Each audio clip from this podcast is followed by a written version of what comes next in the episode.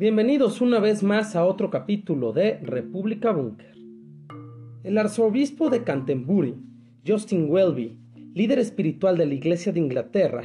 dirigió la ceremonia donde Carlos III fue solemnemente coronado con la corona de San Eduardo, la cual no se había utilizado desde aquella ya lejana coronación en 1953 de la reina Isabel II. La pregunta que surge indudablemente después de este acto protocolario es cuál es el papel del rey Carlos III dentro de la política y los destinos del gobierno británico.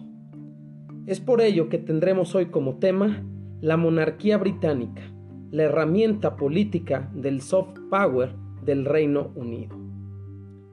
La imagen de la corona británica, ahora precedida por Carlos III, es más simbólico que otra cosa en el Reino Unido. Y aunque casi un centenar de jefes de Estado y de gobierno fueron invitados a su coronación, estos fueron testigos de la ceremonia gracias y por decisión del gobierno británico, quien se ocupó de realizar la minuciosa tarea de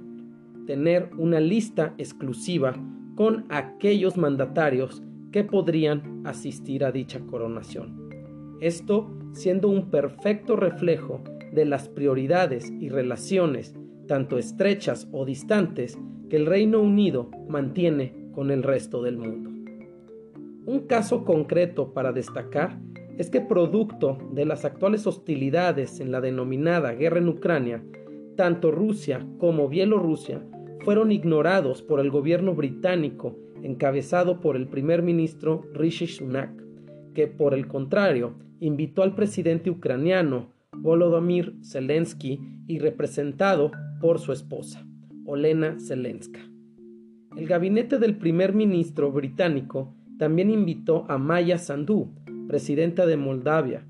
país directamente amenazado por la invasión rusa. Presencias que ambas presencias fueron interpretadas no solo como una declaración política de parte del gobierno británico, sino también del nuevo monarca, estableciendo una postura frente al actual conflicto. Por ello, la duda inmediata surge en el sentido de cuál es el impacto geopolítico que tiene la monarquía británica actualmente, tanto en las decisiones que se toman respecto al gobierno del Reino Unido como su impacto entre los países de la mancomunidad de naciones. Existen puntos importantes y relevantes sobre el papel del monarca británico en este tema de la geopolítica y sus implicaciones tanto al interior de la agenda política del Reino Unido como más allá de sus fronteras.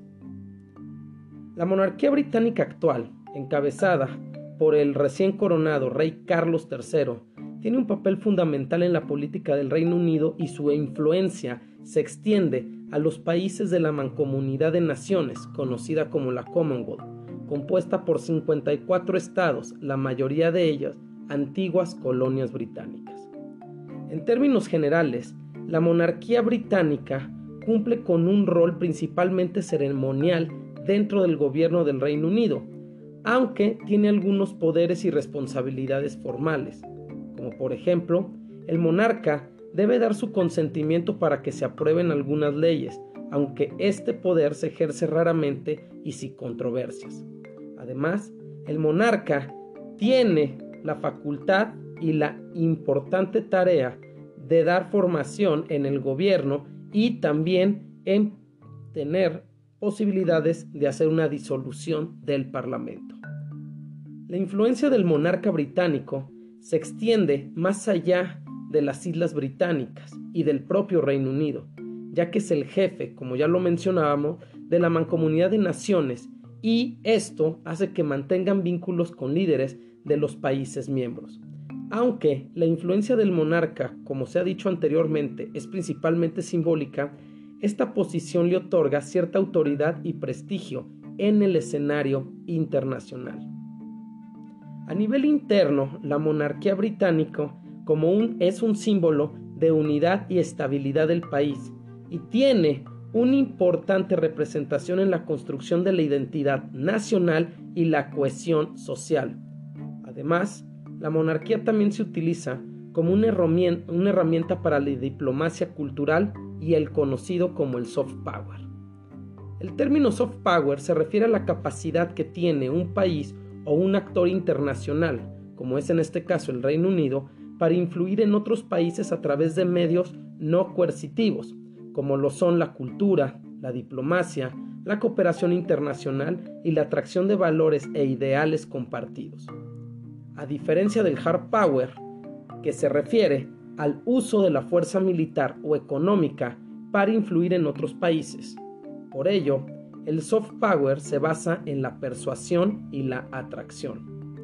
Por ello, este conocido término como soft power es una herramienta poderosa en la diplomacia internacional y ha sido utilizado para mejorar la reputación y la imagen de un país en el mundo, un país que estuvo involucrado en situaciones muy controversiales de derechos humanos, sobre todo en el tema de la colonización, como lo es el Imperio Británico. Y por ello, la monarquía del Reino Unido ha desempeñado el soft power a lo largo de las décadas para mitigar la imagen del gobierno del Reino Unido. Los factores que contribuyen al soft power de un país pueden incluir, como se menciona, la cultura, los valores y el estilo de vida. También su sistema político y económico, tanto también sus políticas sociales y medioambientales, así como su liderazgo y su capacidad para cooperar con otros países en asuntos globales. El soft power puede ser utilizado para lograr objetivos políticos, económicos y estratégicos, así como influir en los estilos de vida, impactando, por lo tanto, en los sistemas económicos y políticos mediante la forma en la que realiza sus acciones y que por lo tanto para la monarquía británica ha servido como medio para fomentar la cooperación, la construcción de alianzas y asociaciones internacionales, sin la necesidad de poner en marcha el poder militar directo para lograrlo. En el extranjero, la imagen de la monarquía británica sigue siendo un factor importante dentro de la política internacional. Como jefe de la Mancomunidad de Naciones, el monarca tiene una posición destacada en la escena mundial y su papel en la diplomacia puede influir en la toma de decisiones de los líderes de los países miembros. Además, la monarquía también puede servir como un canal para las relaciones bilaterales, lo que puede ser especialmente útil en situaciones de conflicto o tensión. La Commonwealth, anteriormente conocida también como la Mancomunidad de Naciones, es esta organización internacional que agrupa 54 países, en su mayoría antiguas colonias británicas que comparten ciertos valores, instituciones y prácticas políticas. Esta organización fue fundada en 1931 y se ha expandido a lo largo del tiempo. A pesar de que algunos han cuestionado la relevancia de esta organización en los tiempos actuales, sigue siendo una plataforma importante para la cooperación y el diálogo entre sus miembros, y algunos de los aspectos más relevantes son la interconexión económica, donde la Commonwealth cuenta con una población total de más de 2.4 mil millones de personas y los miembros de la organización representan un quinto del comercio mundial. Esto significa que los países miembros de la Commonwealth tienen una gran influencia en la economía global y pueden beneficiarse de la cooperación y el intercambio comercial. Otro aspecto positivo es la cooperación en materia de seguridad, ya que la Commonwealth se ha centrado en la cooperación incluyendo la lucha contra el terrorismo, el tráfico de drogas y el crimen organizado la cooperación en materia de desarrollo, donde los países miembros tienen un enfoque en la cooperación para el desarrollo sostenible, en la reducción de la pobreza y el fomento de la igualdad de género. La organización ha lanzado diversas iniciativas para promover el desarrollo económico y social en sus países miembros, incluyendo la inversión en infraestructura, educación y tecnología. También se habla de la promoción de los derechos humanos y la democracia, donde ha sido un líder y han trabajado para fortalecer las instituciones democráticas y el Estado de Derecho en sus países miembros. La pregunta que se formula alrededor del tema de la monarquía es cuáles son, más allá, los beneficios que hacen o que tienen estos países por tener, en este caso, al rey Carlos III como su jefe de Estado.